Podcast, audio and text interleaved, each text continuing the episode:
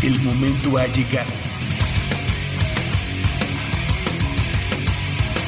El azul y oro se apodera de tu sentido auditivo. Esto es Goya, Goya Deportivo. Los 90 minutos del deporte de tu universidad. Arrancamos.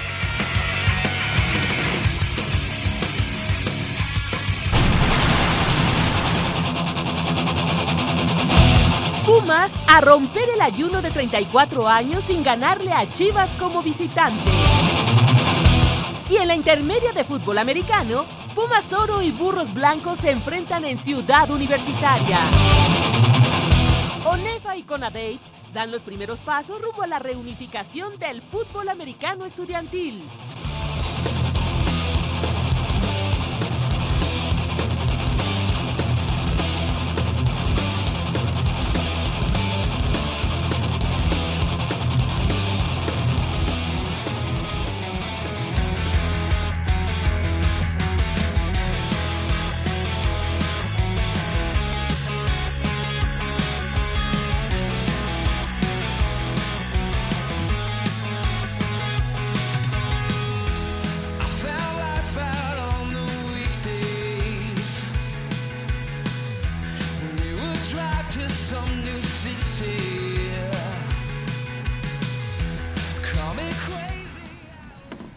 Bienvenidos, muy buenos días. Sean ustedes bienvenidos a 90 minutos de deporte universitario, deporte de la máxima casa de estudios de este país.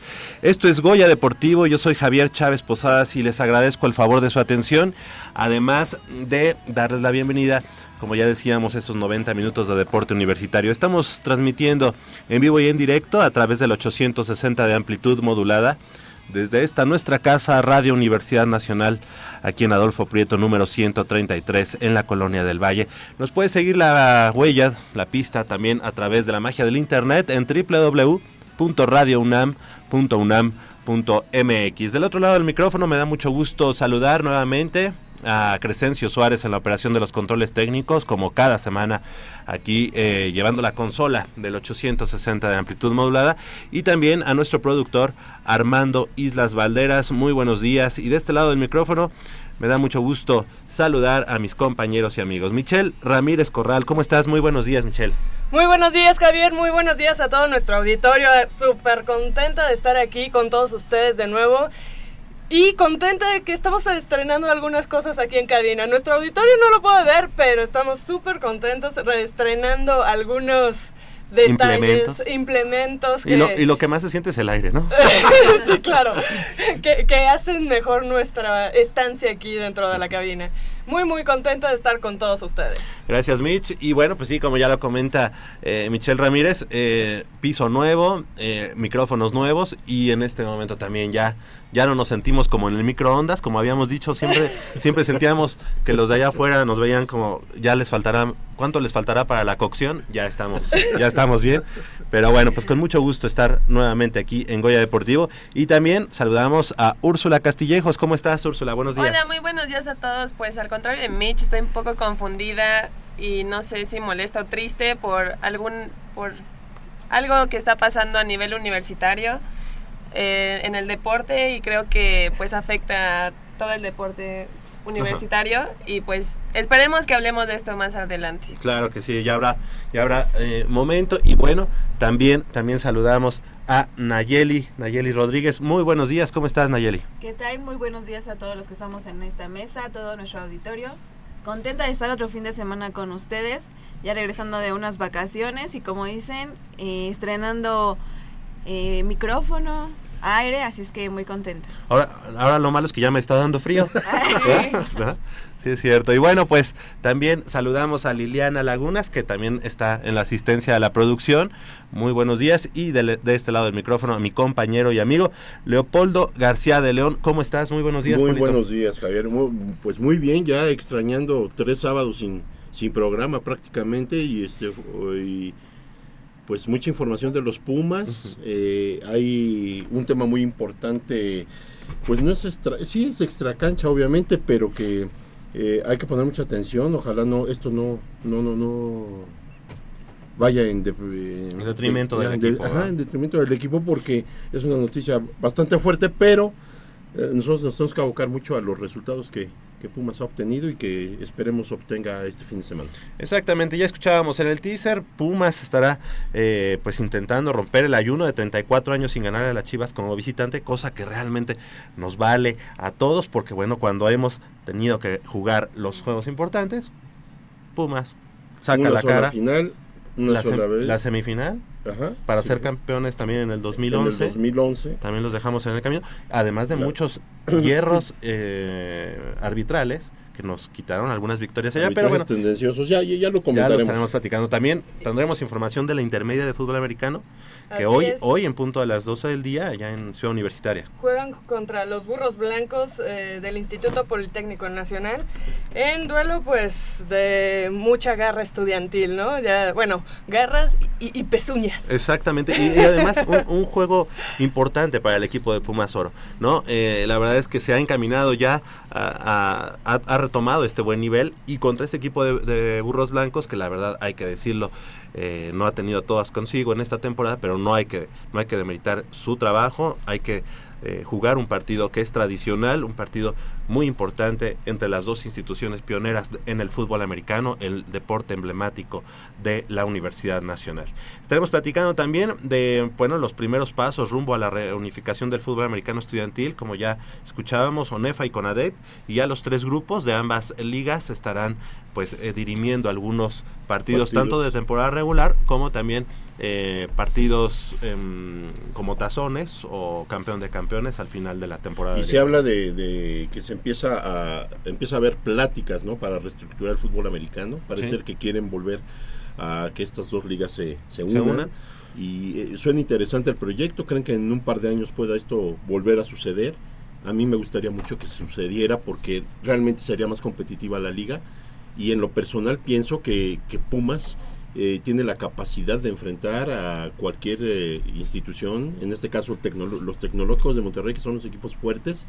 Eh, yo creo que sería muy interesante, muy importante que se volviera a tener estos rivales antagónicos que de alguna manera marcaron una pauta y un ciclo dentro de la competición de, en el fútbol americano. Exactamente, pues ahí está, ahí está la información, 55 36 89 89 con cuatro líneas a su disposición, así como la sin costo 01800 505 26 88. ¿Y qué les parece? Los Juegos Olímpicos de Río 2016 están a la vuelta de la esquina y muchos deportistas están buscando el pasaporte a tierras brasileñas, el pasaporte no con la Secretaría de Relaciones Exteriores, sino su pasaporte, su, boleto para estar ya con, con derecho a participar en ellos. Y tal es el caso de Andrea Po, quien en este primer semestre del año, junto con la selección mexicana de judo, tiene una agenda eh, deportiva saturada de, torneos internacionales con el objetivo de acumular puntos en el ranking para lograr el objetivo.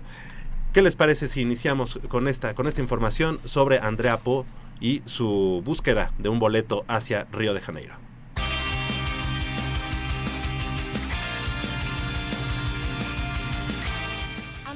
Castrejón se adjudicó medalla de bronce en la categoría hasta 70 kilogramos durante su participación en el Abierto Panamericano de Argentina celebrado los días 12 y 13 de marzo.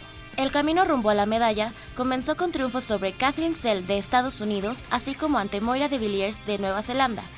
En las semifinales cayó ante la rusa Irina Gasieva, por lo cual, en el duelo por el tercer lugar, derrotó a la ecuatoriana Vanessa Chala para colgarse el bronce y la estudiante de la Facultad de Psicología opinó al respecto. Pues me siento muy feliz porque en realidad ha sido un año muy pesado. Justamente hace un año eh, en Argentina también tuve la fractura de mi codo, de la cual tuve que operarme y bueno, reponerme de eso no fue nada fácil, pero pues aquí estoy y, pues no me detengo, ¿no? Siempre con el objetivo de ir a Juegos Olímpicos. La obtención del bronce le valió a Andrea sumar puntos en la clasificación rumbo a los Juegos Olímpicos de Río 2016, certamen al que espera lograr el pase durante el Panamericano de Cuba del 26 al 30 de abril, así como en el Masters de Guadalajara del 27 a 29 de mayo. Y pues estas competencias que son las que suman y ya son las últimas, tienen un alto nivel, por lo mismo de que todos quieren ya como clasificar. Entonces hay bastante nivel, a pesar de que es aquí en, en Sudamérica, eh, vienen países europeos, asiáticos, entonces pues son competencias algo difíciles, pero, pero pues no imposibles. Y es que para la judoka Puma, todo lo hecho durante este ciclo olímpico debe tener una justa recompensa. Pues siendo sincera, sí hay, sí hay presión, pero por el compromiso tan grande que, que es. Pero al, a la vez creo que es más la motivación, eh, la satisfacción que me daría el poder ir a los Juegos Olímpicos y, y bueno, siempre lo he dicho que no, no hay este no hay límites, siempre y cuando uno lo quiera lo, lo puede conseguir. Eh, todo está en, en querer y, y pues bueno, quiero ir y espero poder lograrlo. Por lo pronto, Andrea junto con la selección mexicana de judo ya está en nuestro país y se encuentra concentrado en el Centro de Alto Rendimiento en la Ciudad de México para preparar su siguiente compromiso que será el Torneo de Cuba. Deportivo, Paulina Vázquez Beristain.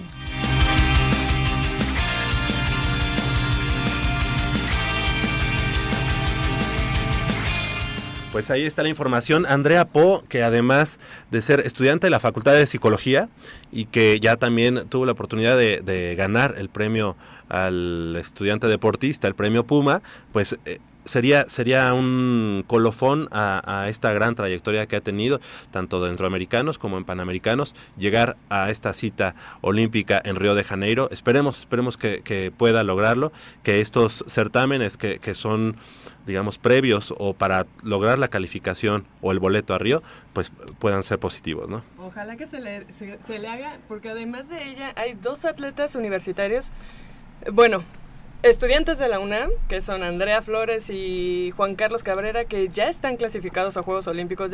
O sea, la UNAM ya tiene presencia en Juegos Olímpicos. Entonces creo que ella sería como el tercer bastión para representativo de la UNAM y por parte de México, obviamente, en Río 2016. Otra, otro prospecto que ya viene y le falta cualquier cosa es Brenda, ¿no?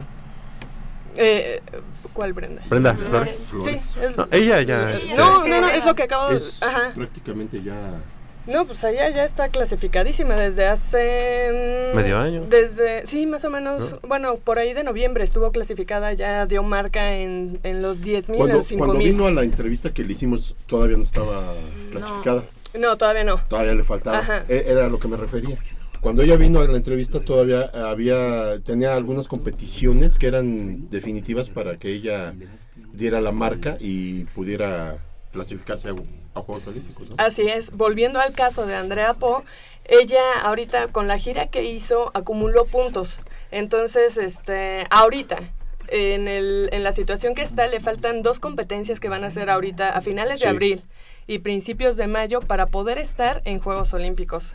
Y la verdad viene fuerte, ha estado eh, pues luchando o sí, luchando contra las mejores judocas de, del mundo.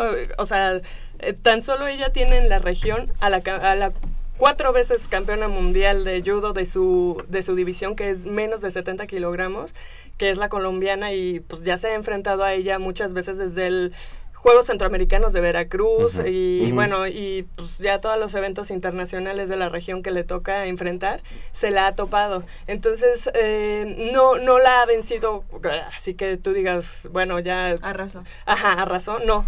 Entonces... Pero han sido buenos. Ajá. Buenos Creo que. Andrea ha estado creciendo mucho y bueno, desafortunadamente el año pasado, justo estas fechas, se Andrea eh, Se- sí, se- se, se lastimó, lesionó, sí, sí, sí. exactamente.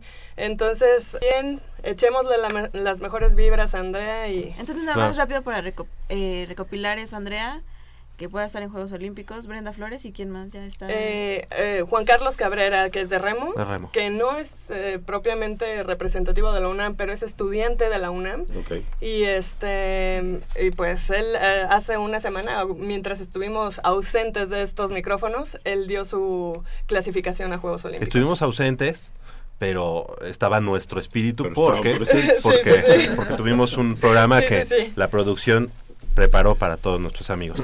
Son las 8 de la mañana con 18 minutos. Vamos a hacer una breve pausa aquí en Goya Deportivo, pero les recuerdo los teléfonos 55 36 89 89 con cuatro líneas a su disposición. No le cambie, estamos en vivo y en directo.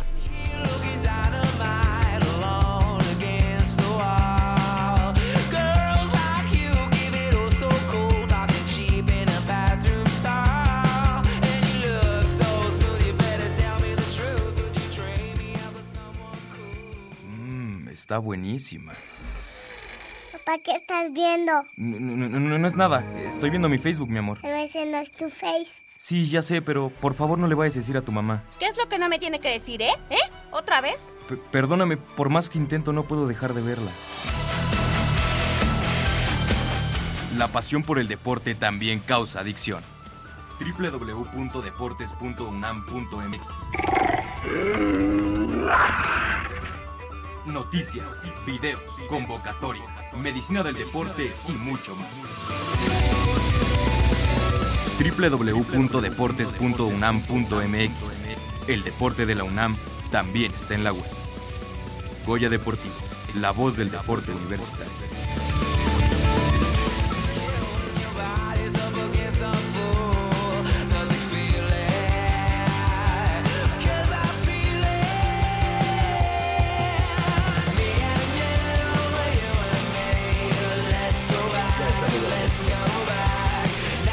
Estamos de regreso aquí en Goya Deportivo, 55 36 89 89 con cuatro líneas a su disposición. Y bueno, pues regresando con, regresando con la información, la Universidad Nacional concluyó su participación en el Campeonato Nacional de Remo 2016 efectuado en la pista Virgilio Uribe en Cuemanco del 24 al 27 de marzo con seis medallas de eh, seis medallas, una de oro, dos de plata y tres de bronce. Bueno, hubiera sido las seis de oro, pero desafortunadamente fueron mezcladitas, mezcladitas. Del representativo Auriazul destacó la actuación de Luis Molina y Ricardo Cifuentes, quienes conquistaron la medalla de oro en la prueba de un par de remos cortos en la categoría sub-23, al terminar el recorrido de los dos kilómetros en un tiempo de 6 minutos 50 segundos con 46 centésimas. Además, se colgaron el bronce en un par de remos largos sin timonel eh, al parar el reloj en los 7 minutos 15 segundos y 4 centésimas. Bueno, y no solo ellos consiguieron medallas, sino que también Brenda García eh, consiguió dos preseas y la primera fue un bronce en la modalidad de sub-23 en remos cortos de 2.000 metros con un tiempo de 8 minutos 25 segundos y 89 centésimas y dos, y dos pares de remos cortos hicieron la pareja Cloud Constant para adjudicarse la plata al concluir la prueba en 8 minutos con 70 centésimas. Y precisamente Cloud Constant tuvo un metal más, ¿verdad? Así es. Para cerrar con broche de oro, eh, ganó un bronce en par de remos cortos juvenil A con un tiempo de 8 minutos 51 segundos 54 centésimas. Dentro de la categoría principiantes, Marcos García y Pablo Peña en dos pares de remos cortos a 1500 metros se quedaron en segundos, eh, en segundo puesto para finalizar la prueba en 5 minutos 42 segundos 67 centésimas. Así es, pues el equipo el equipo de remo de la Universidad Nacional y qué importante, ¿no? El tener esta eh, instalación que quedó como como una herencia de los Juegos Olímpicos del 68, eh, la pista de canotaje Virgilio Uribe en Cuemanco, tanto de remo como de canotaje, como ya decíamos, pero la Universidad Nacional y todas las instituciones eh, de educación superior, eh, si, si hay una disciplina también emblemática ya sea, por ejemplo, en el caso de Yale y Harvard, y que son agarrones allá en Estados Unidos, pues el remo es, es, uno de ellos, ¿no? Sí, sí, hay, de hecho yo en algún momento eh, tuve la suerte de, ir a una competición de, donde hasta el Club España. el Club España que es fuertísimo en esta en esta en estas competiciones. Eh, había unos hits ahí no, no recuerdo si era algún tipo de competición formal o era algún tipo de vamos calentamiento. Ajá, eran eh, eh, el España la Universidad Iberoamericana la UNAM. La UAM. La, UAM y no recuerdo uh, si había algún otro equipo por ahí pero qué, qué este importante es tener eh, esa instalación. De hecho yo las conozco muy bien. Y, y, la verdad es que tenemos jóvenes muy, muy, muy competitivos y hay una gran demanda por este deporte dentro de la UNAM. Sí, la seguro. verdad es que hay varios interesados en practicar este deporte. Invitamos a que, a que nuestros amigos ingresen a www.deportes.unam.mx, puesto que ahí están todo este escaparate deportivo con el que cuenta la Universidad Nacional y que se enteren precisamente tanto de teléfonos, de correos electrónicos, para que se acerquen a cada una de, de las Sí, disciplinas. puede- de hecho pueden ir a conocer las instalaciones, vale mucho la pena. De ahí, de, de ahí nace un poquito el gusto por el, por un deporte que pocas veces tenemos eh, una gran difusión, ¿no? Me parece que, el, eh, perdón, eh, que el hangar de la UNAM es el número 5, si quieren acercarse, si- sobre todo si son estudiantes de la UNAM, se pueden acercar y aunque no lo sean, también se pueden acercar y este preguntar o como decía Javier, pues para consulta de horarios y profesores y todo, Ahí, ahí de- siempre está el profesor Edmundo, siempre está el profesor Es el Edmundo. 11. y es- Ah, es el 11, Hangar perdón. 11. Hangar número 11. Ahí está el profe Edmundo, que por cierto le mando este un, un gran abrazo. Eh, de hecho, yo fui invitado por él para practicar y créeme que es una experiencia preciosa. Eh, a mí no me llamaba la Sí. atención. Y sin embargo, me invitó a, este, a probar un poquito de canotaje. Es fantástico. La La verdad, es que, la verdad que fantástico. es un deporte muy completo además. Eh, no es tan fácil el llevar No, el, no, no, no, no, la no. canoa No, o el kayak. es bastante, pero es, es- es precioso. el de hecho, fíjate que había una chica que le estaban rehabilitando las lumbares a base de, De- del- del. Ujú. Muy bien. Eh, eh, yo, eh, el, a mí se me hace una tristeza que tanto remo como canotaje, que pues nosotros afortunadamente sí los tenemos, no puedan participar dentro de lo que es la Universidad Nacional. ¿Por qué? Porque no hay que las universidades es a Son nivel pocas, ¿no? nacional, ajá, es eh, son contadísimas las que tienen acceso a unas instalaciones para poder eh, competir y practicar, entrenar, lo que sea. Y no llamemos solo las eh, universidades, sino eh, estados completos. Hay quienes no tienen remeros o canoístas. No está la infraestructura. ¿no? Exactamente, Sería muy entonces difícil poder poner... No, imagínate en Coahuila, pues no creo que haya equipo de remo, Sí, ¿verdad? Desierto de Sonora. Ah, quién sabe, Entonces, pues sí se vuelve un poco, pues, elitista en ese sentido, porque pues no todos tienen acceso a el deporte, por eso. eh, digo, es a, lo mejor ahorita nos hablan y nos dicen que el equipo de Coahuila es el, es el campeón nacional, ¿verdad? No sé, no lo sabemos. Pero igual tienen una cierta ventaja porque en Estados Unidos es un deporte muy fuerte también. Claro. Y que muchísimas universidades tienen eh, pues esas instalaciones y pues igual que no haya tanta gente en México que se quiera dedicar a eso les da acceso a conseguir una beca más fácil, ¿no? Sí, sí, exactamente. Pues es Fíjate que incluso en las tiendas de las universidades este, norteamericanas, en el caso de Stanford, por ejemplo, hemos, eh, bueno, se han visto los kayaks Sí. o las canoas Los con el mismo logotipo, o sea, con Sí. rojas con blanco, En con la S de también. Stanford, ¿no? Sí, sí. está tremendo. Obviamente Sí. estamos hablando de una de un marketing deportivo de otro nivel, ¿no? De otro un nivel. poquito diferente. Exactamente, pues precisamente ya que estamos hablando de los deportes y de este escaparate con el que cuenta la Universidad Nacional, vamos a conocer más de los deportes eh, eh, que se practican al interior de nuestra institución.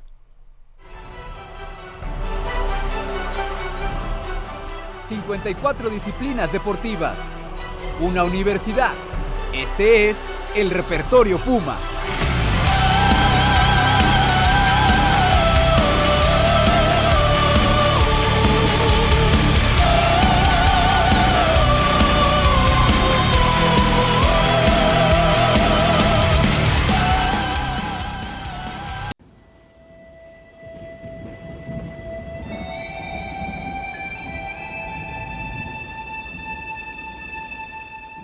Dentro de la oferta deportiva que la UNAM ofrece para su comunidad se encuentra el remo.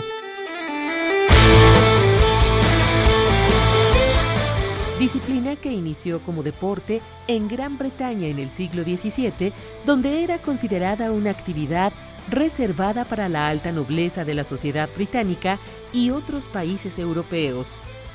En 1899 llegó a nuestro país debido a los ingleses, quienes usaban el lago de Chalco, así como los canales de Xochimilco para desarrollarlo. No obstante, fue hasta 1967 cuando obtuvo el carácter de deporte federado.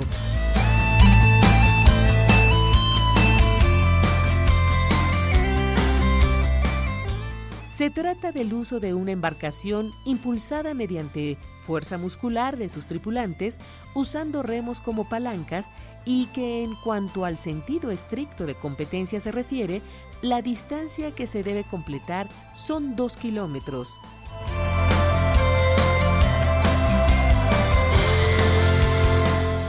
Su origen en la UNAM fue 1961, año en que se conformó el primer equipo de la especialidad debido a que diversos estudiantes de la máxima casa de estudios de esas épocas lo practicaban, pero con equipos como Lakeside o el Club Alemán.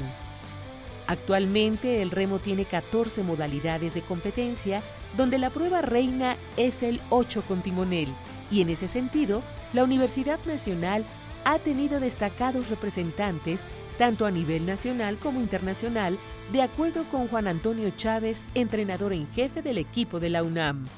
Sí, ha habido este, representantes de la UNAM de, muy buen nivel. Eh, eh, a mí me gustaría aquí tomar 30 segundos para nombrar a María Fernanda de la Fuente. Ella fue la primera representante de la UNAM en Juegos Olímpicos. este, compitió en los Juegos de Moscú del 80 y luego en Los Ángeles en el 84, este, y ella, ella era una deportista de, la UNAM y fue la primera mujer medallista panamericana eh, en, México en esta disciplina. Además, pues bueno, la, UNAM ha tenido excelentes este, representantes como puede ser Ricardo Acosta, Adolfo Soberón, eh, Arturo Camargo, eh, que, que todos ellos han participado en Juegos Panamericanos y, obtenido medallas. ¿no? De acuerdo con el entrenador, quien desee practicar remo deberá tener preferentemente complexión delgada y ser fisiológicamente apto para disciplinas de alta resistencia, además de contar con buena estatura, 1.65 metros en el caso de las mujeres y 1.75 para los hombres las pruebas de, remo se podrían catalogar en una prueba por su duración más o menos de, de, medio fondo, que comparándolo con el atletismo, duran entre 8 y 6 minutos las pruebas de remo, entonces es un deporte muy enfocado a la resistencia. Y por utilizar remos como palancas, mientras mayor sea la amplitud de la, de la remada, pues más eficaz cada remada, por eso, por eso se, se, mm, es ideal que los remeros sean altos. Mm, es un deporte muy completo. Muscularmente trabajas alrededor del 70% del total de los músculos en el gesto de, remar, en el gesto motor de remar.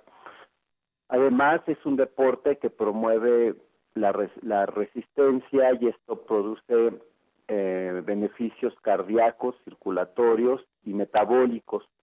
Es, un deporte muy ideal como para controlar enfermedades de este tipo de, la diabetes o, este, evitar obesidad y cosas así, ¿no? Este, además, al, practicarse sobre el agua, al estar muy cerca del agua, la humedad del agua al evaporarse es muy beneficioso para las vías respiratorias.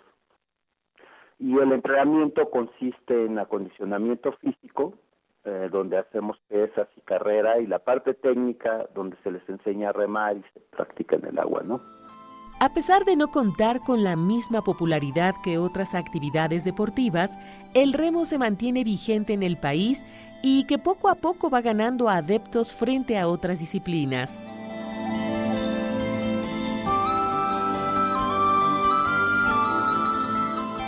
Los entrenamientos del equipo Puma son de lunes a viernes de 8 a 11 horas y de 16 a 19 horas en el hangar número 11 de la pista olímpica Virgilio Uribe de Cuemanco.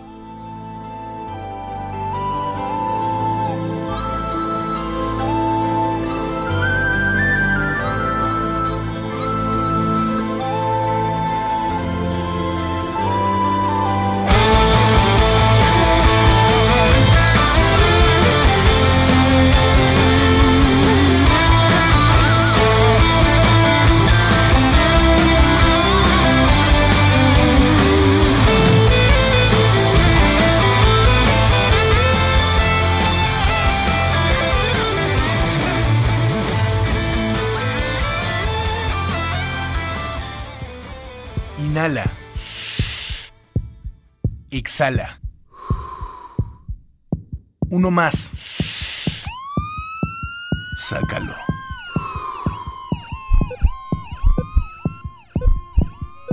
Nos damos otro jaloncito.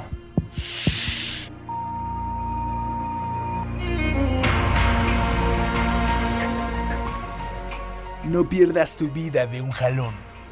No te la juegues. Las drogas no son una opción.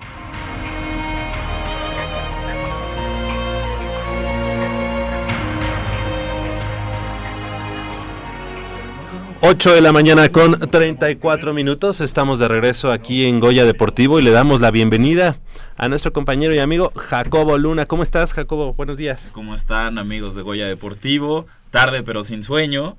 Muy pero, bien. como diría eh, Javier Chávez Posadas, pero ya me encuentro aquí Muy bien. listo para debatir sobre cualquier tema relacionado con el deporte universitario. Qué bueno, qué bueno Jacobo, porque eh, precisamente vamos a iniciar con este primer acercamiento entre la UNEFA y CONADEIP, eh, después de varios años de, de, pues esta ruptura que se dio a raíz de, pues la observación de los reglamentos de la, de la Liga Mayor en México.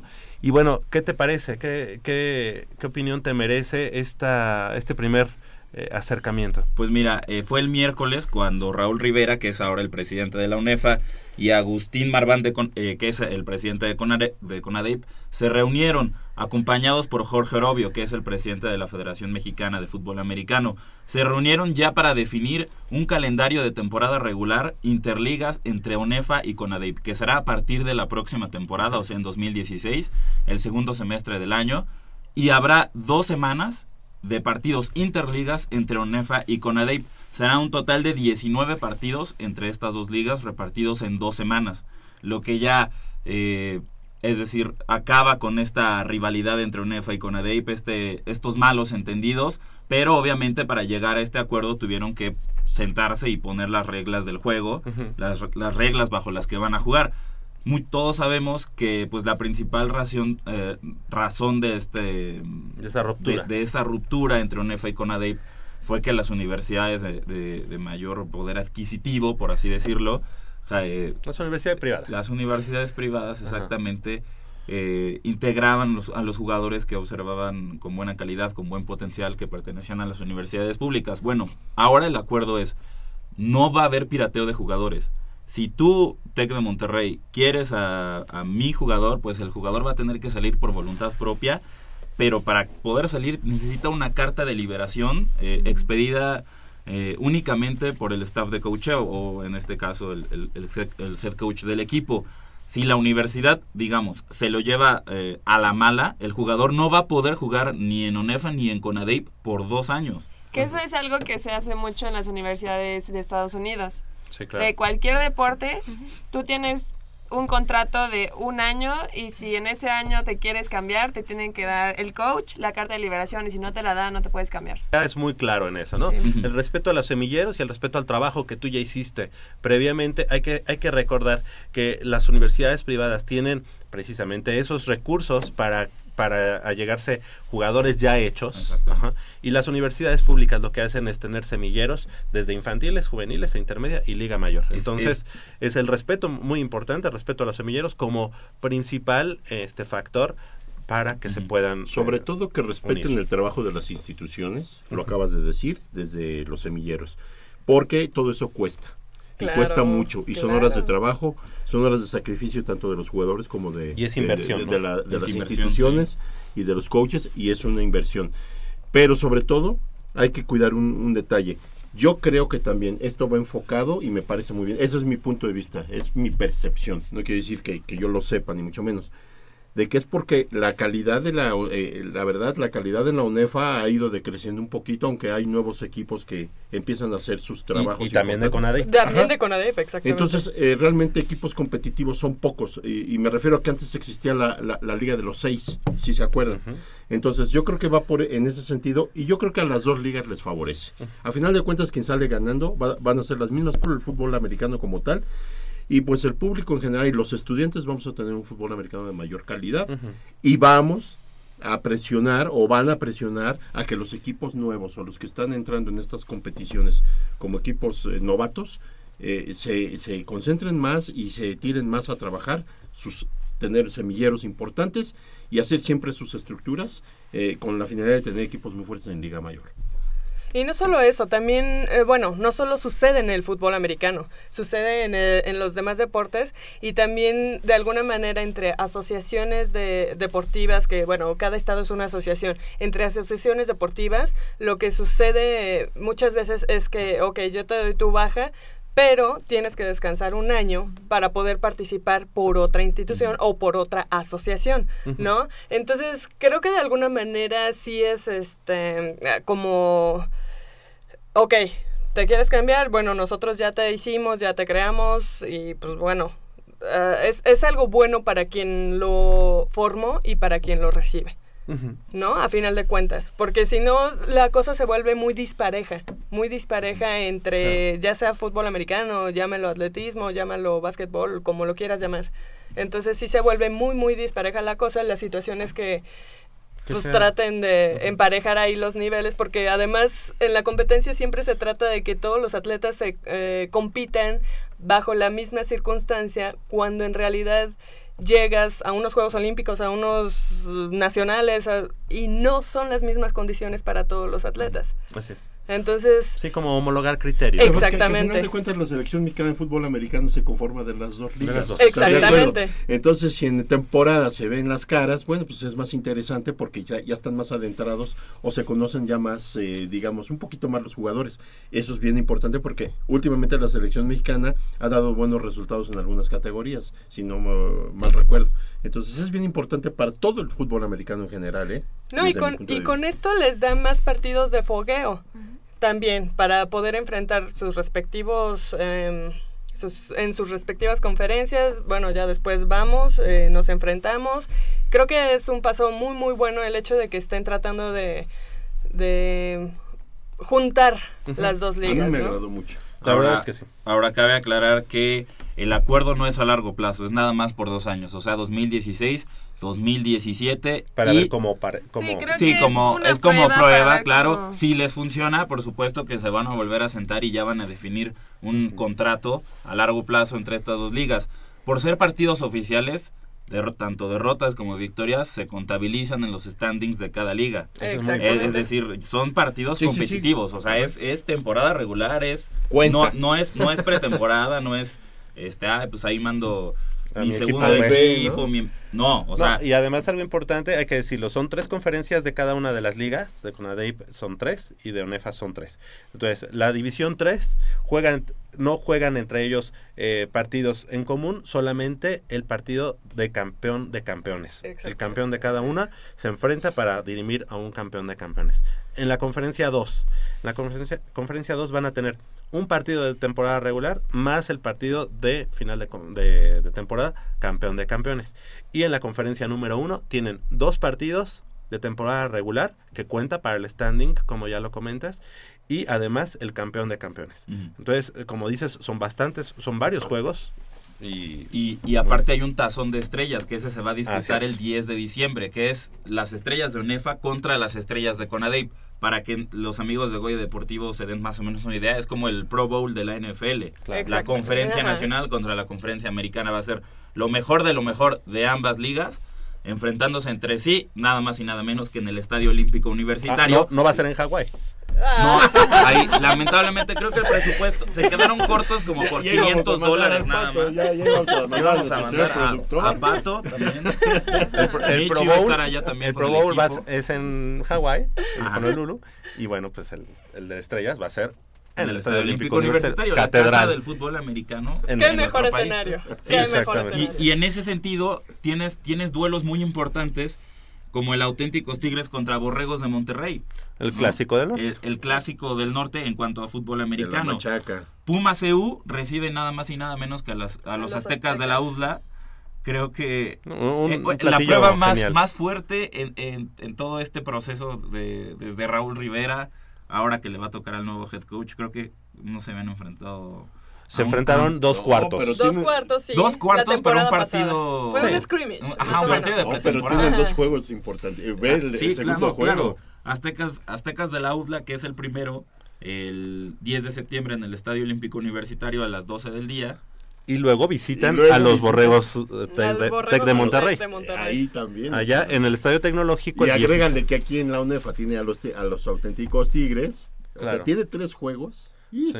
yo- Y este partido va a ser el 16 de septiembre a las 19 horas allá en el Estadio Tecnológico. Y, y aquí de, de alguna manera se podrían ya como disipar esas dudas que generaciones ya veteranas de, de, de seleccionado de jugadores de Puma CU No, nunca se eh, es su, su, su argumento contra estas nuevas generaciones Ah, que, están siendo campeonas su argumento es sí Pero- chavo tú eres campeón pero, pero pues tú no nunca jugaste contra sí. los contra la UDLA ese, ese es el argumento que usan las generaciones veteranas a, est- a estos chavos a esta generación bicampeona de la UNEFA a esta generación que siempre ha disputado las finales que al, contra que al los día de hoy creo que estos cuatro equipos, auténticos Tigres, Puma Ciudad Universitaria, por la UNEFA y Borregos Salvajes del TEC de Monterrey, Campus Monterrey y Universidad de las Américas, son, digamos, el, los El cuatro top. grandes. sí ¿no? la crema Sí. innata de, de Los Conadey, cuatro grandes. sí.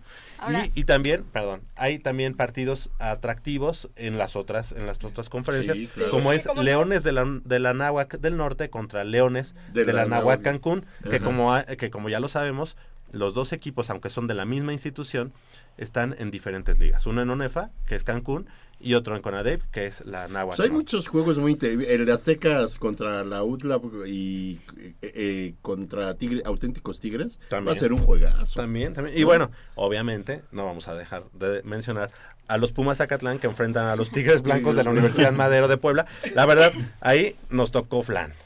No, o sea, yo ahí sí siento que a ¿eh? mí me hubiera gustado, no sé, a Borregos Guadalajara, ¿no? Borregos Guadalajara es un buen Borregos equipo. Guadalajara va a jugar contra los burros blancos. Es un buen equipo un buen y equipo. hubiera sido un buen sinodal, pero nos pusieron a los Tigres Blancos de la Universidad Madero.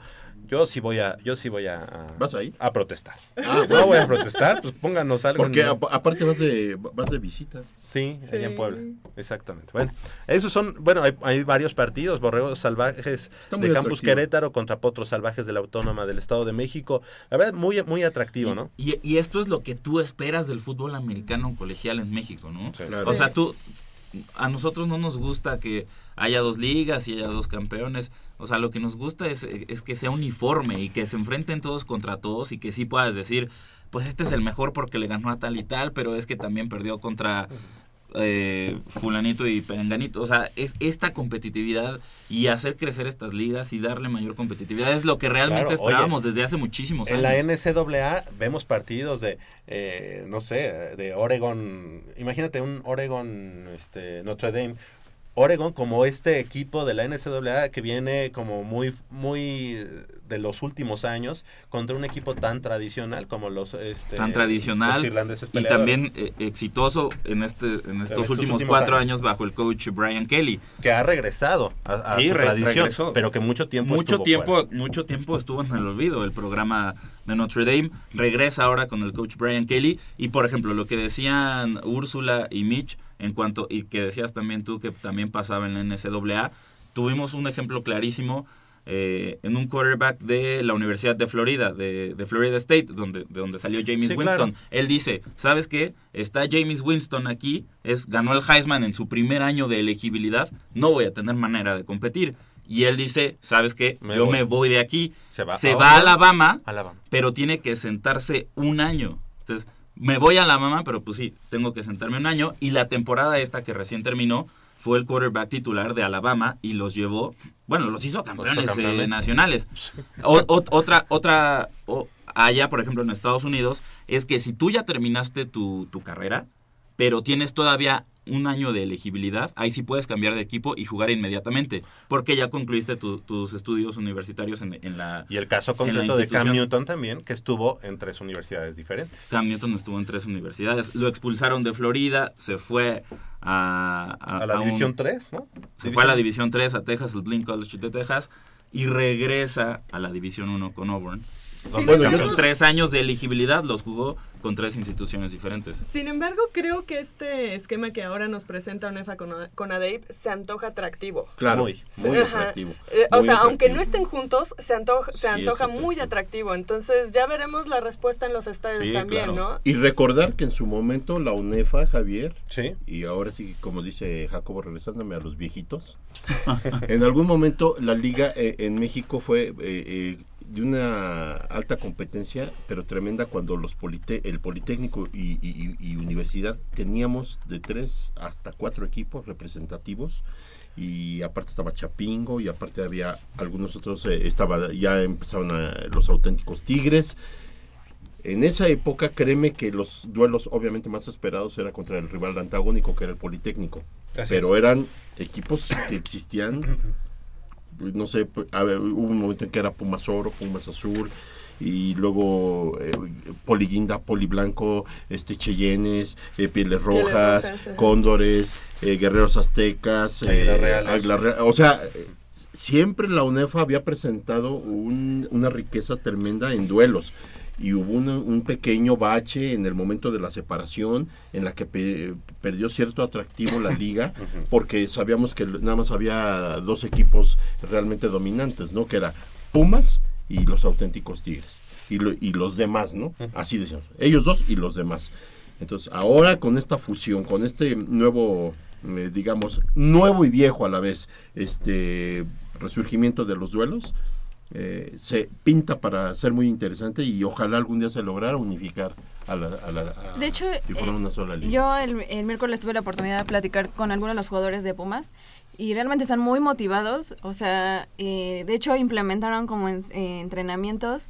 estaban entrenando solo los jueves y ahora están entrenando martes y jueves. Dicen, la verdad es que nosotros vamos por todo. Los chavos están haciendo como su espacio para o pues, este alargan sus clases o ponen clases después para poder ir a entrenar estos dos días de dos y media a tres y media me parece Eh, y aunque Pero sea ellos una hora diario. no, pero ahorita estaban entrenando solo los jueves. Lo, eh, este, a lo mejor se, se refiere a que están ahorita en gimnasio y ya también están haciendo gimnasio y campo. Ajá, o sea, implementaron el, sí, pero sí implementaron el campo. Más Pues, pues es, es muy, muy atractivo el resurgimiento de, de todo esto porque a final de cuentas nadie puede, puede negar que el deporte emblemático de la Universidad Nacional, el deporte estudiantil, es el fútbol americano. Y vas a comentar algo. Sí, creo que sí es algo muy atractivo el juntar el- las universidades públicas con las privadas, pero creo que se debería hacer en todos los deportes, porque honestamente Conde es una liga, tengo que decirlo, muy mala, porque tiene tres torneos al año y solo uno es el importante. Y con ADEI todo el año están jugando, todo el año se están fogueando. Y, creo que no se y esta separación a mí se me hace aberrante porque entonces no puedes decir que una universidad de, de Conadeip es la mejor del país ni una universidad. Pública es la mejor porque no se están enfrentando entre sí. Entonces siento que Es muy relativo nos a la- estamos engañando a nosotros mismos al decir que, no sé, gané la universidad, soy la mejor tenista. No es cierto. Porque no me estoy que enfrentando con con, todo. A las mejores, de eh, las en otras general. universidades, ¿no? O sea, Cabe mencionar que en Conde participan tanto escuelas públicas como Sí. escuelas Sí, pero no privadas. todas. No, no todas. Conadeip quiso hacer su liga de escuelas privadas en todos los deportes, pero yo te voy a decir algo. Cero atractivo, En, ¿eh? en- en la, sí, cero atractivo y en la mayoría de los deportes es más bajo el nivel que presenta Conadeip en sus nacionales o en sus eventos ¿Qué conde? que Conde. Exactamente. Lo que pasa es que no, no en puede ser todos, pero sí. No, sí, no, No no, en puede todos. serlo. Ser No, por no, ejemplo, no, en no el puede caso, ser. por ejemplo, en el caso concreto de tenis, no es el caso. Sí, no, Ahí con ADEIP es muy fuerte. demasiado fuerte, o sea... Porque también el tipo de deporte es diferente. Eh, eh, o sea, si es diferente, requieres de otras... Es, es un Es otro deporte perfil. individual y se basa únicamente en el talento hay- del, del, del jugador No, o la tenista en este caso. otro ¿no? perfil. Y es otro perfil de deportista. Si tú te vas al levantamiento de pesas, Sí, es la- te vas a- la al remo, Ajá. o sea, Sí. ni... No- no figura con Exactamente. Para nada, para nada. Sí, entonces hay Pero, pero igual los de Conadeip tendrían la oportunidad de enfrentarse a personas que son muy buenas o muy fuertes, no, claro. No nada más entre ellos y bueno, pues no somos, Cuando no aparte tenemos las nada. Lo hacen, lo hacen. Cuando están en el conde lo hacen. aparte las universidades eh, tengan las, in- la- las infraestructuras con apoyo gubernamental y nos entonces ahí sí ya nos vamos otra vez al gobierno. Cuando tengamos eso, entonces creceremos todavía más en el deporte. Porque de hecho, Conadey tiene, bueno, no sé si en todos los deportes, pero por lo menos en tenis, eh, una gran oportunidad de, de un torneo donde juegan las mejores de las universidades de Conadey para, para ganarse un wild card al abierto mexicano de tenis. Cosa que yo no puedo hacer porque no estoy en un circuito Conadey, no estoy en universidad Pero privada y no me aceptan. Es precisamente que en el tenis, o sea, el caso del tenis es muy, muy un, un deporte de CONADEP. Ajá, o sea, exactamente. Es de otra que- clase social, por así decirlo. Es, es diferente y No, te da... por- no, pero, creo pero no igual puedes- deberían no hacer algo porque... no, no, en no su se mayo- puede, en, no su mayoría sí. No, si tú no, notas, no, no, no. sí, en su mayoría No. sí. En su mayoría sí. Sí, sí Pero, que- pero sí en esta discusión, sabemos a lo que te refieres, pero en esta discusión creo que no puedes poner ese argumento sobre la mesa. Creo No, que no. Yo creo que sí, porque si tú te paras en, la, en, lo- en los, en los torneos de tenis, hablando de, de No, Conade, no, no, sea, creo que si no hubiera sido por Oye, Úrsula, no Conadey hay nadie más. ha- ha no hay ha- nadie de, de, escuelas públicas. CONADEP ha dominado totalmente el caso de tenis, pero es un mal ejemplo. No, no, no, porque estamos hablando del tenis. Por eso, es un mal ejemplo para decir lo que sucede. O sea, no podemos centrarnos en que el tenis, en que en el tenis este Está así, domina y entonces ya todo lo demás tampoco, ¿no? No, Lo demás no, no. no, pero bueno, sí, Bueno, debía haberlo los partidos- tocado de una manera diferente. Los pero partidos de sí la- es tendencioso, pues. Los partidos de la intermedia, que en la conferencia 1, semana 5, Pumas Oro recibe hoy al mediodía, allá en el Estadio Roberto Tapatío Méndez de Ciudad Universitaria, a los, a los burros blancos, perdón, burros blancos del Instituto Politécnico Nacional. Y en la conferencia 2, la semana 4, el equipo de los Lobos de la Benemérita Universidad Autónoma de Puebla, allá en la guarida del Lobo, estará recibiendo al otro equipo de la universidad, los Pumas de la FES Acatlán. Así que esos son los dos partidos, ese, ese será ah, en punto de las 13 horas. Y bueno, ya está iniciando también la juvenil, la juvenil de ONEFA. Los vaqueros de Prepa 5 ayer perdieron 29-0 contra eh, los linces de Cuernavaca y todos los demás equipos de la universidad estarán este pues eh, teniendo sus partidos en esta en esta jornada. Los leopardos de la prepa 8 estarán visitando no recibiendo a los toros salvajes de la Universidad Autónoma de Chapingo. También el conjunto de los broncos de la prepa número 1 eh, para el día de, de mañana allá en el campo de la- del sindicato mexicano de electricistas a los estarán enfrentando a los halcones marinos, también los cachorros de la prepa número 2 estarán visitando a los industriales del CETIS, eso será el día de hoy, y también el equipo de los Tigres del CCH Sur estará eh, visitando a los aztecas de Ojo de Agua, así que varios, varios equipos de la universidad en tomando eh, parte en este certamen de juvenil de ONEFA, los Tigres del CCH Sur Negro estarán enfrentando hoy en punto de las 15.30 horas después del partido de intermedia a los Burros Blancos en juvenil. Y el equipo, ya decíamos, eh, el equipo de Pumas Zacatlán enfrentando hoy en punto de las 12 del día a los Potros Salvajes de la Universidad Autónoma del Estado de México. Así que varias prepas, varios equipos de la Universidad Nacional tomando parte en la juvenil de ONEFA. Oye, nada más para recalcar rápido lo de intermedia, van a jugar contra burros blancos y vienen de pegarle 42-14 a las águilas blancas. Los Pumas. Los, Los No, no, los burros blancos. mm, Los, los, los pum- Puma en la intermedia. Pumas Oro. Ah, viene- sí, claro. Viene, viene de ganar, sí. Viene Sí, de viene ganar. de ganar el Águilas Blancas Sí, sí. 42-14 ¿Sabes y ahora qué? va contra burros blancos. Como pasaron 15 días, dije, no, ya, ya fue hace mucho, ¿no? Exactamente. Ah, no, sí, es cierto, es cierto. Pero sí, viene razón. de ganar. Y además, eh, ahorita ya los Tigres eh, agarraron su primera victoria. Ayer, entonces- ayer ganaron, Ajá, precisamente ante el equipo de Cheyennes. exactamente. Exactamente. 8 de la mañana con 57 minutos. Vamos a hacer una breve pausa aquí en Goya Deportivo y regresamos con mucha más información del mundo deportivo de la Universidad Nacional.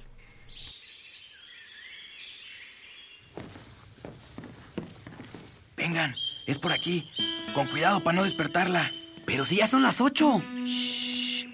A las 3 arrancan, muchachos. Rífate, Pedrito. Con esta tiene que caer. Despierta, dulce amor de mi vida. Chale. ¿Pero por qué nos moja? ¿A qué mujer no le gusta que le lleven gallo? Pues a todas, pero no cuando escuchan Goya Deportivo. Los sábados en la mañana tienes una cita y no querrás que nadie te moleste. El cuadrante ensordece con el rugido del felino.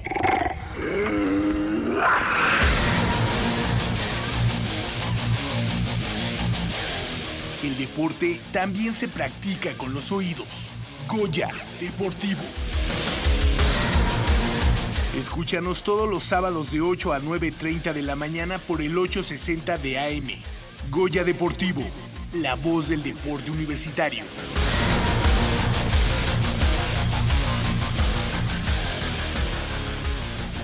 ¡Auxilio, auxilio! ¡Me quieren robar mi frisbee! ¡Cállese!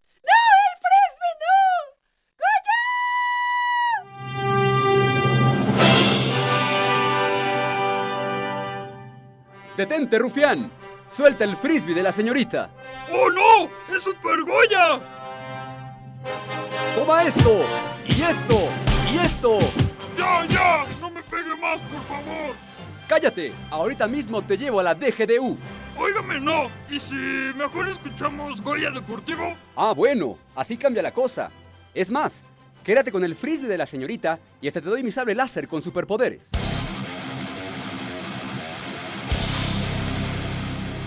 Nunca antes Goya Deportivo fue tan interesante. Escúchanos todos los sábados de 8 a 9.30 de la mañana en el 860 de AM y entérate de lo que sucede en el deporte de tu universidad.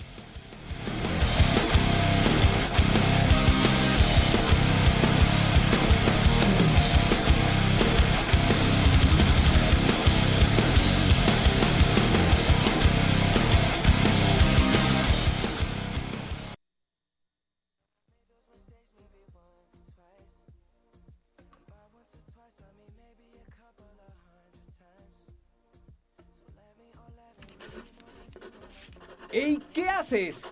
Estoy harta de que tu madre se la pase recriminándome de que gasto demasiado dinero.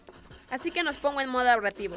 No será fácil, yo lo sé, pero estoy lista para tomar fuertes decisiones. La bola de boliche que querías, adiós.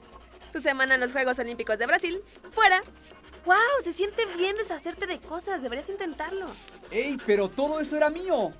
Y estamos casados. No hay tuyo ni mío, solo nuestro. ¿Qué era la cosa azul y oro que querías? El jersey de Pumas Oro. Nuestro jersey de Pumas Oro. Tal vez luego. Toma una pluma, es divertido. Esto es ridículo. ¿Qué de todo lo que tú compras que es innecesario? ¿Sabes qué? Tienes razón. Si vamos a hacer esto, tenemos que hacer sacrificios. Nómbralo y se va. ¿Ok? ¿Qué tal tu raqueta de Sharapova? sí es necesaria. Siguiente. Um, ¿Tu membresía en el Sport City? Totalmente útil. Vamos, esto es serio. Bien. Mm, ropa. Te la vives de compras todo el tiempo. Oye, ¿quieres que ande toda fodonga enfrente de tus amigos o qué? ¿Acaso te pedí que pararas de ir a tus partidos de Libertadores? No, ¿verdad? Además, ahorré cerca de dos mil pesos la semana pasada en un leotardo de colores de gimnasia que está súper bonito. Y lo encontré rebajado. Pues ¿cuánto costaba? Pues mucho. Ay, no, ¿sabes qué? Creo que esto no está siendo muy productivo. Pues porque no quieres cortar nada. ¡Ah! Y ahora me siento juzgada y estresada. Saldré un rato. Cuando estés listo y dispuesto para discutir sobre este tema conmigo, búscame en la tienda deportiva, ¿ok? ¿Ok? ¿Me das la tarjeta? No. Osh.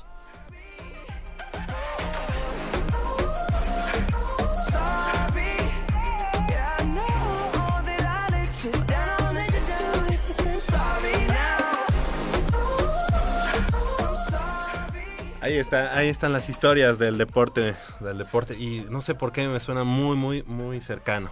Pero bueno, exactamente. Teníamos un comentario sobre esta situación y precisamente la raqueta de Sharapova. Exacto. Hablando de la raqueta de Sharapova. Y bueno, para los que no saben, hace una semana se descubrió que Sharapova se dopaba eh, Bueno, ella- desde ella- hace ella lo 10 anunció, años. Dijo Ajá. dio positivo por Bueno, Meldonium.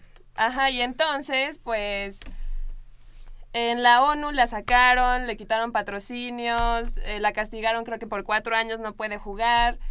Pero yo quería saber su opinión porque a mí se me hace algo muy excesivo. Ex- mira, ex- excesivo.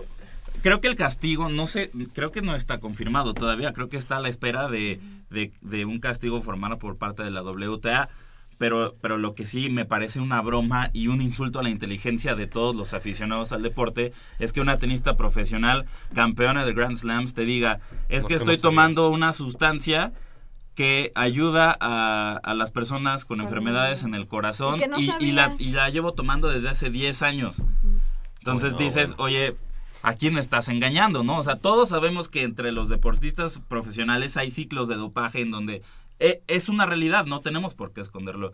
S- Se consumen sustancias eh, prohibidas, ¿no? Para eh, estas que les llaman performance enhancing drugs, para mejorar su resistencia en el deporte, pero como lo hacen eh, con apo- apoyo de doctores y, y bajo ciclos, cuando les toca el momento de, Ya no sale. de, de da- de hacer el antidopaje, no sale positivo. Creo que aquí que la meten- pregunta sería si Sharapova estaba enferma del corazón para No, para nada, por supuesto pues no, que obvio no, no, por obvio supuesto no. Obviamente todos nada. los deportistas lo hacen en algún punto y, y- y bueno, o sea, se nota un poco, pero yo creo que es muy excesivo el castigo que le están dando, pero ¿por qué un deportista está súper mal visto que haya salido positivo un dopaje?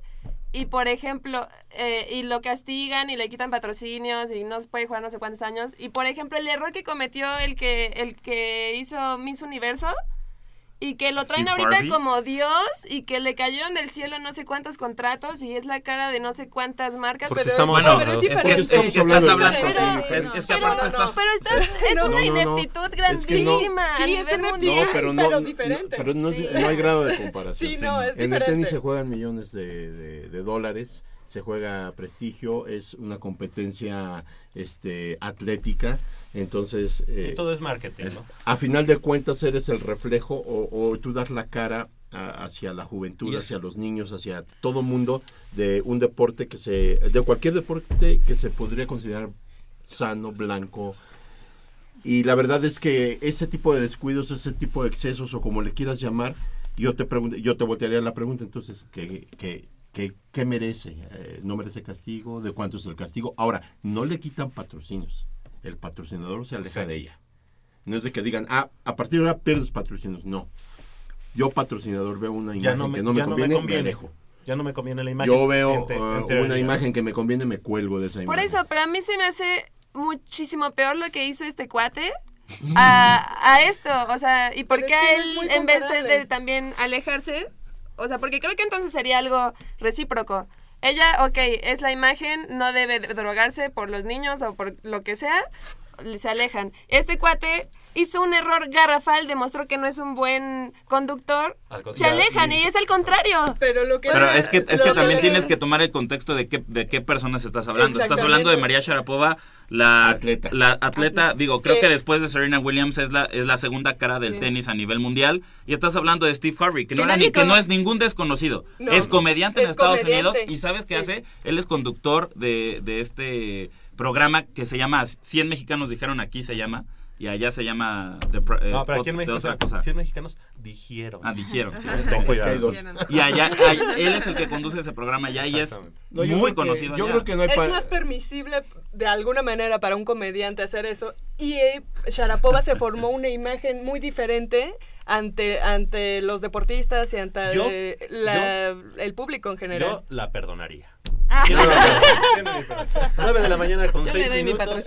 Tenemos algo preparado con respecto al partido de mañana. Pumas enfrentando a su historia allá en Guadalajara.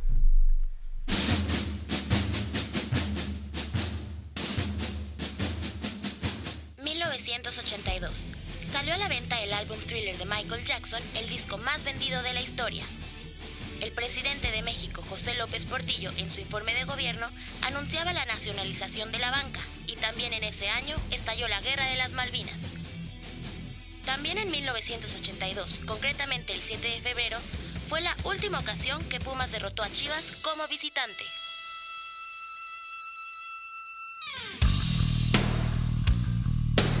El gol de Manuel Negrete en el Estadio Jalisco fue el causante de un triunfo que se ha ausentado 34 años para los universitarios y que este domingo el cuadro de Memo Vázquez intentará cambiar la historia, de acuerdo con Daniel Ludueña. La verdad que siempre hay rachas para romper y todo, así que eh, buscaremos nosotros ir a hacer nuestro trabajo y la verdad que se han roto rachas con este grupo, la verdad que había muchas, en muchas canchas que no habíamos podido ganar y el equipo lo ha hecho, así que creo que no, eso pasa a segundo plano. En incontables ocasiones, Pumas ha estado cerca de romper el ayuno, pero como si fuera una maldición, Chivas ha evitado la derrota. Sin embargo, esto no desanima al equipo, así lo aseguró Javier Cortés. No, la, verdad que no hay ninguna maldición aquí. Los resultados ahí en Guadalajara no se han dado, pero bueno, la verdad que ahorita, como comento, siempre vamos a ir con esa mentalidad de poder ganar, de poder traer esos tres puntos a casa y ojalá este, este domingo así sea. Para nosotros ir allá a, Guadalajara, ahorita contra Chivas, que ya tiene un rato que, que no ganamos de aquel lado, es como también una motivación extra en el que, en el que podemos romper esa racha, ¿no? el, el llegar allá a Guadalajara y traer los tres puntos acá a casa. No obstante, más allá de la victoria para por fin celebrar en casa de Chivas, la consigna es obtenerlo para mantener esperanzas de clasificar en el actual torneo, de acuerdo con el Achita Ludueño. Sí, pues fíjate que no ha sido nada fácil, como te dije recién, con viajes y todo. Eh, realmente se ha llevado bastante bien. Como decimos, no estamos en zona de calificación, pero lo que queremos es estar ahí adentro. El torneo pasado nos tocó ser primero y, y realmente llegamos a la final no te dice nada de, que vayas a entrar a octavo, séptimo y, no vayas a pelear por ese sueño, porque los ocho que entran tienen las mismas chances y las mismas ganas, que se han llevado muy, muy bien los dos, los dos torneos, más allá, como te dije recién, de no poder estar ya en zona de calificación, pero se pelea por eso. El duelo que originalmente sería a las 17 horas fue cambiado a las 8.30 de la noche, debido a los intereses de la televisora que transmite los Juegos del Rebaño. Goya Deportivo, Paulina Vázquez Beristain.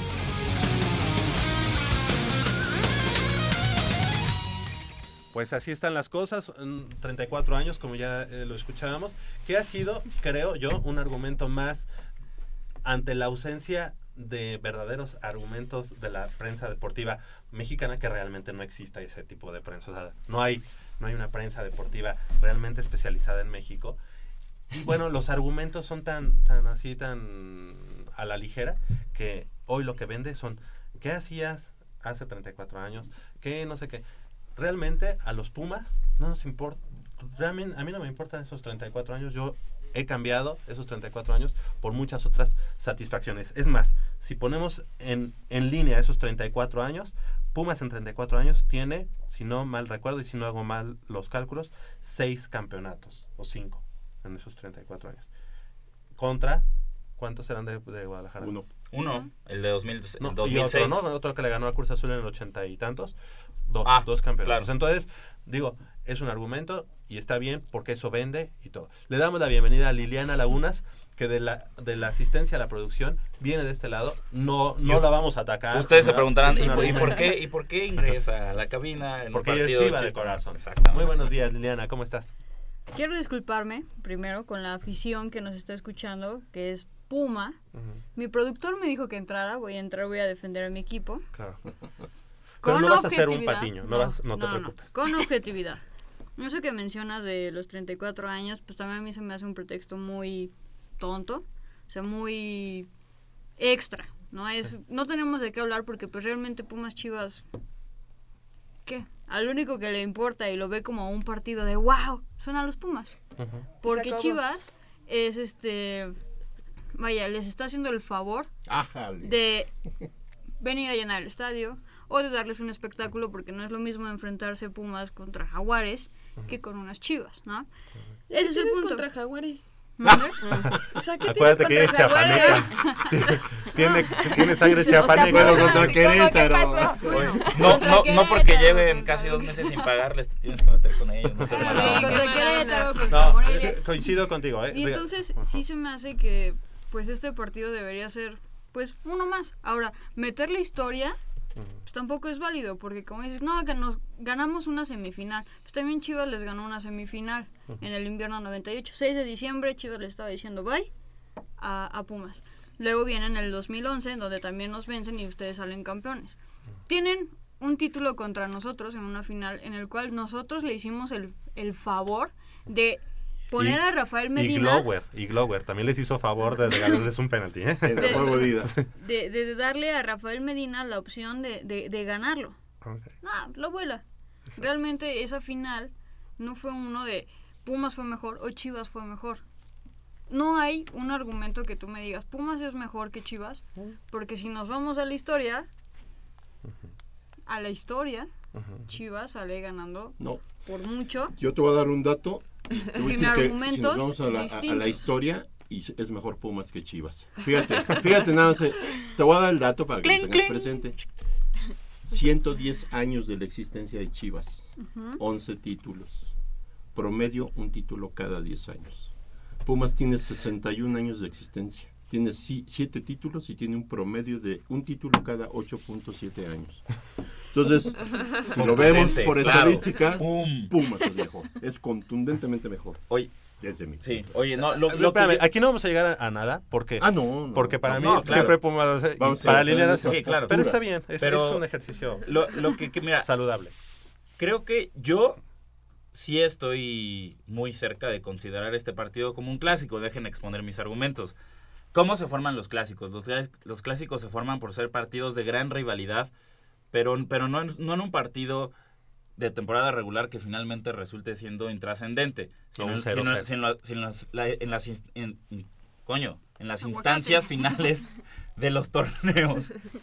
¿no? Como lo fue aquella semifinal del Clausura 2004, eh, semifinal, aquella final del Clausura 2004 entre Pumas y Chivas. Fue una final donde tuvimos, o sea, de, de tal magnitud y, y tanta, eh, eh, no sé, efervescencia, eh, efervescencia es, es fervor, expectación por esa final, que creo que no se ha dado en mucho tiempo en el fútbol mexicano y desde ese desde aquel partido calentado por Jorge Vergara y sus desplegados por por la Yo creo que le puso por las contestaciones sabor, de. Ail- de Ailton da Silva de eh, que, le, que le dice a la Vergara y, y esas cosas son los ingredientes que van haciendo de un partido de una rivalidad la van convirtiendo poco a poco en un clásico sí los últimos uh, enfrentamientos entre Pumas y Chivas han quedado un poco a deber pero creo que la historia se está construyendo y va, va en, en ese camino. No lo, no lo consideraría en este momento un clásico, pero creo que es una rivalidad que va hacia ese camino. Un clásico sin nombre, Oye, tal vez. Pero espérame, las tres rivalidades, es decir, de los cuatro equipos más populares, para no decir los equipos, cuatro equipos grandes,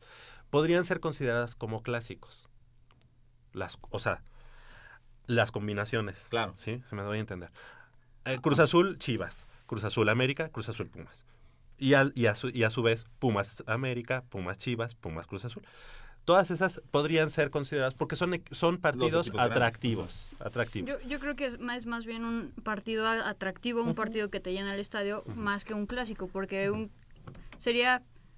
No, si nos vamos a como lo utilizan en Europa, esos partidos de Pumas contra América, Cruz Azul contra Pumas son más derbis. Pero no van más allá de que se puedan volver un clásico por la rivalidad que tiene. Ahora, porque Chivas está pasando por altos problemas, es cuando el América, por ejemplo, busca, no, yo tengo un clásico joven con el Cruz Azul. No, yo tengo un clásico de, de hermanos contra el Pumas, ¿no? O sea, que, que, De me, que me parece... No, porque así lo llaman. No, de clásico capitalino, no, ¿no? discúlpame. O el clásico si alguien come del ¿no? mismo plato son Chivas y América. Es son verdad, hermanos hasta de son sangre. De Hasta que de son sangre. hermanos de compartir No. Televisa, por lo cual No, ¿y cuánto horrible. tiempo nada Mira, compartieron Bimbo? Yo, Ah, yo- Compa- Pero compartieron a Ramón Ramírez, compartieron a compartieron Dime todo. otro, dime otro. Ramón Ramírez. Osvaldo, Sánchez. este, Eh, déjame ahorita te saco. entrenadores, eh, Leo Ben Hacker, eh, ajá, eh, Nacho Ambriz. Nacho Ambriz. Sí, no, de Ok, tienen y, y de- después de estar en el América, de, perdón, en el Pumas. Pero en el no, América, sí, en el América Chivas, incluso la gente se, se sienta Mira, así, "¿Qué tan fácil. compadre?", porque no hay una en rivalidad América, real. el América No. y el y Chivas, y América y Chivas siempre siempre han buscado a los jóvenes de Pumas. Toda su vida se han abastecido de la cantera Puma. Una, dos. Ahorita es más clásico América Pumas que América Chivas. El América Chivas se depreció, el América Chivas se vino abajo desde que empezaron el intercambio de jugadores y que eran partidos de 0-0, 1-1 y la gente dormida. La rivalidad de América Pumas creció al grado de que ahorita ahí en Degadir, investigate, tienes gente de Chivas y gente de, de América que odia más a los Pumas que entre ellos mismos. Juan José Jaime es americanista, recalcitrante.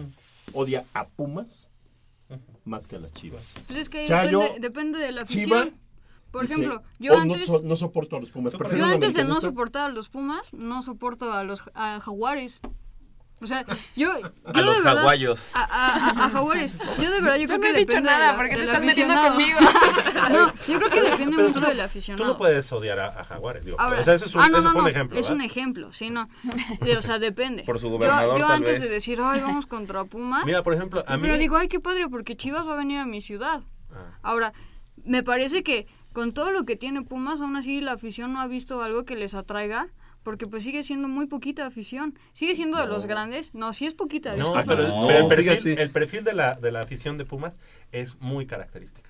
Es Sí, muy que es gente la UNAM. joven, es Que gente, es gen- gente intelectual, La eh, gran- ah, gran eh, parte- haciendo la gran excepción de estos de estos pobrecitos eh, eh, desadaptados de la Rebel y de esas cosas que para mí les venían a aventar una bomba y borrarlos de la faz de la tierra, Gran- pero gran que, exceptuando a eso- esos, Y, fíjate, y fíjate qué mal están. No, no, ese comentario- Porque ni siquiera... Fue, fue broma, pero no, una broma muy negra y muy Pues mala. no, no tan broma, porque a mí sí me echó querer a CEU y tener que aguantarme a la Rebel, ¿no? Pues no vayas del lado de la Rebel. Hay toda una Sí, gama de de, la cual opciones. la vista es espantosa. No, Discúlpame, no, pero no, está, vete está- del lado de Pepe- El estadio de no fue hecho Palomar. para, para el fútbol. Fue hecho por los Juegos Olímpicos y le dieron más peso a otras cosas. No, no como fue hecho la para No, fue- fue- fue hecho fue- para, para el la- fútbol para americano. el fútbol americano. 18 años antes de que, de que fueran los Juegos Olímpicos. Ajá. Ahora y mira. fue estructurado, fue estructurado para una cosa que no era de fútbol, soccer. Ahora, Eso no viene. Pumas y le renta el estadio y por eso creen los ¿A quién le intelectuales. renta?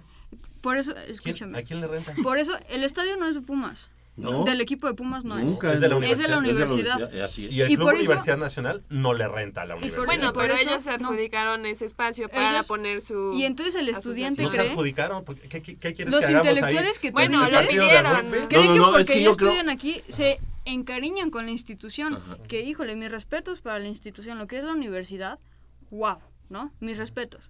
Pero creen que por estar ahí y encariñarse ya va un respeto hacia un equipo que no les pertenece y que está mal visto porque misma esa institución, porque es su estadio, viene a regalar boletos, que es lo que pasa de que gran parte de los que están ahí tienen el boleto regalado, asegurado. Y aún así, no van cada 15 días. Oye, pero así a como, como Polito Pumas, tiene a sus aficionados chivas que odian más a Pumas, yo tengo vecinos El Club que les regalan Nacional de a 5 es una boletos y no van al estadio. pero la franquicia le pertenece a la Universidad Nacional Autónoma de México. ¿eh?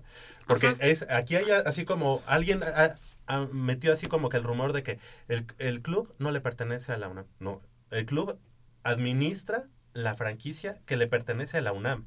O sea, el rector de la UNAM, eh, el- la Junta de Gobierno, son, digamos, partícipes de esa franquicia como tal. No erogan dinero, no gastan, no invierten ni nada de eso, porque quien lo hace es el Club Universidad Nacional, que es una asociación Pero- civil formada por ex, por ex universitarios, ex alumnos, lo que sea. Y ellos, si hay ganancias, se lo dan a la universidad. Si hay pérdidas, Muéstramelo en un papel, ¿sí? porque con, Fundación con- UNAM. con la, con la prensa, UNAM. con la prensa UNAM. Fundación. de que ¿En qué Pumas prensa? no le Es daba... que tú lees el No, récord. No, no, por favor, si es el periódico que menos leo. Tú, lees Es el periódico que Contralínea. menos leo. Ese es un Pero de verdad, muéstramelo ahorita, porque Ok. papeles, híjole, yo te puedo decir Enrique Peña Nieto todo lo que tiene firmado y no hace. Mira, Yo creo que ustedes han tratado de demeritar al equipo y a la universidad. al- se la están llevando entre las patas y te voy a decir Mira. No, yo dije, Hay que conocer un poquito la, la- la soy- historia del club. socio desde noviembre de 1999, número 785 de la Fundación UNAM, asociado Azul. No tengo por qué decir al aire, pero a mí me, me gusta, me gusta aportar algo a mi alma mater y doy un di- dinero muy poquito. Pero cada año nos mandan el reporte anual, anual de la Fundación UNAM con los principales donantes. Por medio de la Fundación UNAM han, ha entrado mucho dinero proveniente del Club Universidad Nacional. No sé si sea todo lo que ha, ha entrado como ganancias al club. No lo sé. ¿Estás seguro que no habido. pasa como en un teletón? Te, te- te vamos a poner un ejemplo. ¿Yo? Pues Eso te es digo, una fundación. muéstramelo. Ay, tengo, lo- tengo, lo- tengo Te- todos los anuales. pero, tengo- pero yo mira, así, así, argumentos así también. como así, así como Liliana puede debatir casi sin argumentos sobre, sobre la universidad, nosotros también podemos debatir sobre Jorge Vergara, que hace 30 años era un taquero muerto de hambre Si y empezó tantito, y empezó a construir por ahí salen cosas bastante sí, fuertes. Y, y cómo le quitó Porque Jorge Vergara a, a Chivas? ¿Cómo le quitó? Jorge Vergara el equipo a la asociación civil que antes tenía el equipo? Es, es, es un tema que hasta ahorita sigue vivo en las cortes más de allá político, de y es Guadalajara. más o sea, político, nosotros también podemos ajá. así, sin argumentos, también empezar ahí a escarbar ahí ahí- el pasado... Dime ahí de quién estás hablando. Yo jamás he defendido a Jorge Vergara. Yo, aficionada a Chivas, quiero que se vaya Jorge Es que tú Vergara. ya te fuiste por el aspecto político Yo- y, no, ya te, y ya lo de- dejaste, de que dejaste el aspecto mencionó- deportivo. Javi hay que hablar de El- eso. Gimnasio de- los intelectuales, Ajá. los estudiantes, Ajá. son los que le iban a los Pumas. Yo le di la razón del por qué. Porque ahí Sí, confunden Pero para que no se vaya a confundir que, que- institución. que el equipo no es de la universidad, sí es de la Ah, universidad. La franquicia le pertenece a la Universidad Nacional Autónoma de México y se le da en- se la da en comodato a un club Universidad Nacional Asociación Civil formada por ex universitarios, ex alumnos para la administración, para que de alguna para que de ninguna manera se preste la situación a que esté saliendo del presupuesto que le da la Federación a la Universidad Nacional para pagar un club un club. Y, y finalmente, que como tampoco, como tampoco hay argumentos en, los de- en lo deportivo para debatir No, eh, sí qué- ha- argumentos. no, qué ha sido, qué ha, qué ha hecho Chivas contra Pumas en los últimos 34 años, como los rojiblancos se quedan casi sin argumentos, tienen que llevar este, este debate al, al terreno de, de la afición. Pero, y- a ver, y- y permíteme, los sacarlo del 34 contexto años, eh, si me dijeras es que en 34 años Pumas ha perdido 34 años contra Chivas, dirías. Ah, ¿no? pues por supuesto Pero que no. en esos 34 No, años ha habido sin 34 fin de empates. Pumas fin de empates. sido el triple de campeón Hemos que ganado, Chivas. hemos ganado aquí en Ciudad Universitaria, entonces, sí, la jetatura en, en el Estadio Jalisco o en Guadalajara es de 34 años, sí, efectivamente. Pero no hemos perdido ninguno 7-1. Pero voy a, yo, yo, yo voy a, yo No, voy pero a, sí 5-1. El 7-1, que ha sido histórico para ellos. Ajá. También, también No, y mira, les porque fue el Real Madrid, porque fue el Real Madrid contra La, Manchester. la- la final del, del 2004 es lo que los mantiene a ellos ahorita con esa aversión hacia Pumas en gran Mira, escala. la- a lo- final de cuentas ganamos el juego más Rafael importante Medina. de los 34 Mira, años. Yo creo que no los dos Pumas. equipos, los dos equipos tienen una gran historia. O sea, los dos equipos son muy importantes para el, para el fútbol mexicano. El, el partido de mañana reviste esa importancia de Ese morbo para Ajá, ese, ese morbo. Pero Morbo. los 34 años ya re- realmente, si es un argumento para la afición chiva, seguir diciendo los 34 años, adelante. Y- Perfecto. y sabes qué- te digo? ¿Y no sabes es- qué no te es digo? Pum. argumento, simplemente eh, Es la un- prensa, como no tiene de dónde hacer que de, a- a un América Chivas o un Pumas, como tú dices, América, tienen de dónde jalar. Tienen, pero con Pumas Chivas no, Chivas Pumas no. Entonces, ¿qué buscan? Híjole, pues no tenemos nada que, que diga a la gente, "¡Ah! sí es cierto. Pues vamos a meter los 34 años. Así como cuando Chivas visita CU, dicen, ah, pues también Chivas tiene tantos años, bueno, tenía, sin poderle ganar a, a- a Pumas en este estadio. Aquí, Pero ¿por qué Espérame. no hay nada más? aquí la, eh, el desplegado, digamos, que causa molestia y cierta, digamos... Sí, fue lo de Gatito. Fue, no, el equipo de México. Chivas, el equipo de México. Ah. Digo, por favor. Para mí el equipo de México es la selección mexicana. Entonces a mí me molestó. Solo Pachuca. Pachuca. Ah, Pachuca es otro equipo de México. México, Entonces pasó. yo digo, bueno, ¿y Pumas de dónde es? O sea, como de dónde viene, ¿no? Cayó así del cielo. Y fue donde empezó la polémica. ¿no? Fíjate De que, que- si los extranjeros, que si los mexicanos. Fíjate qué triste es que toques ese tema Ajá. y que preguntes Pumas de dónde es. Ajá. Porque Pumas ya no sabe de dónde es. Ah, ¿no? Pumas tenía respeto, es más, todos teníamos ese gran res- respeto por su cantera. Ajá. Y ahorita ya ni la pila. Ahorita eso, es lo ya que, eso es lo que tú crees. Ya es asilo de jugadores. No. Vente, Achita.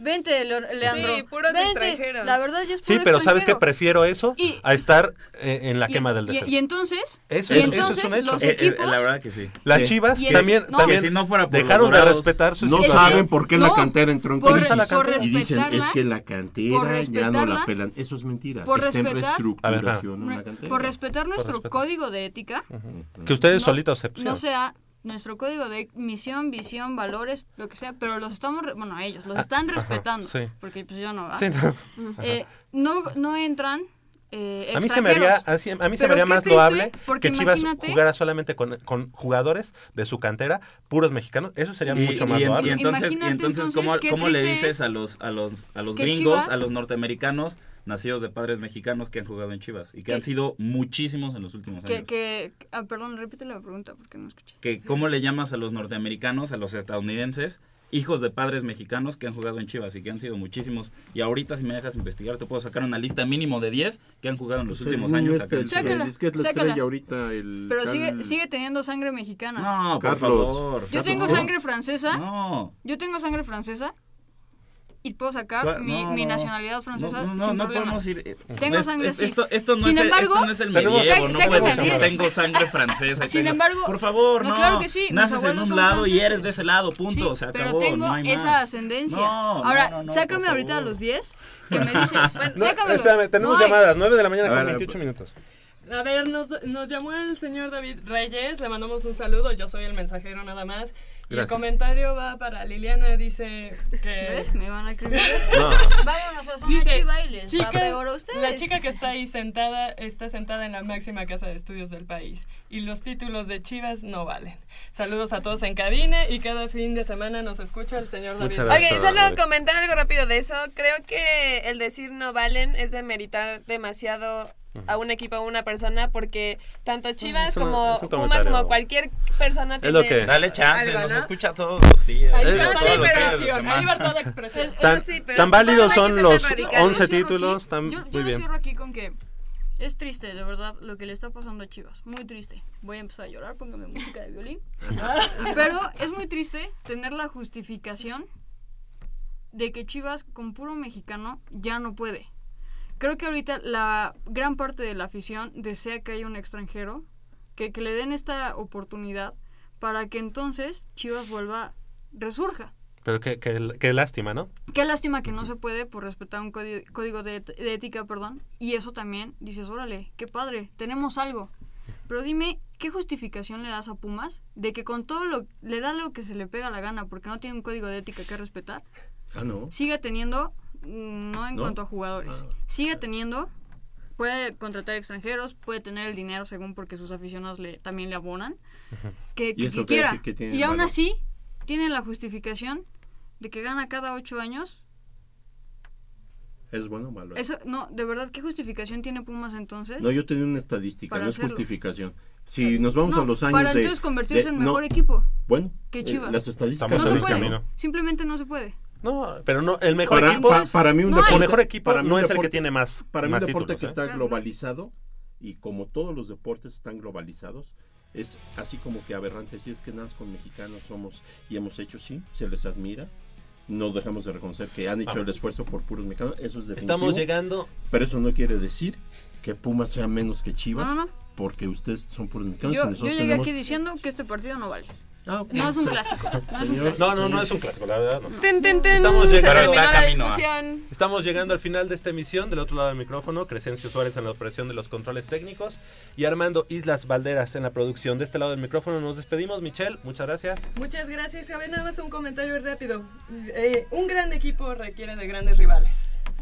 Exacto. Úrsula Castillejos, muchas gracias. Hasta luego, excelente fin de semana y Jaguares gana la liga. Nayeli Rodríguez, gracias. Gracias y voy.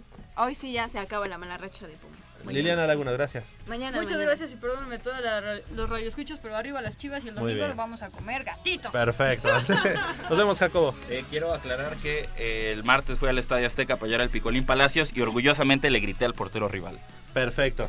Muy bien, Polo, Polo García de León, Nos gracias. vemos la próxima emisión. Yo soy Javier Chávez Posadas, les agradezco el favor de su atención, no sin antes invitarlos y recordarles que el próximo sábado en punto de las 8 de la mañana tenemos una cita aquí con 90 minutos de deporte universitario, deporte de la máxima casa de estudios. Hasta la próxima.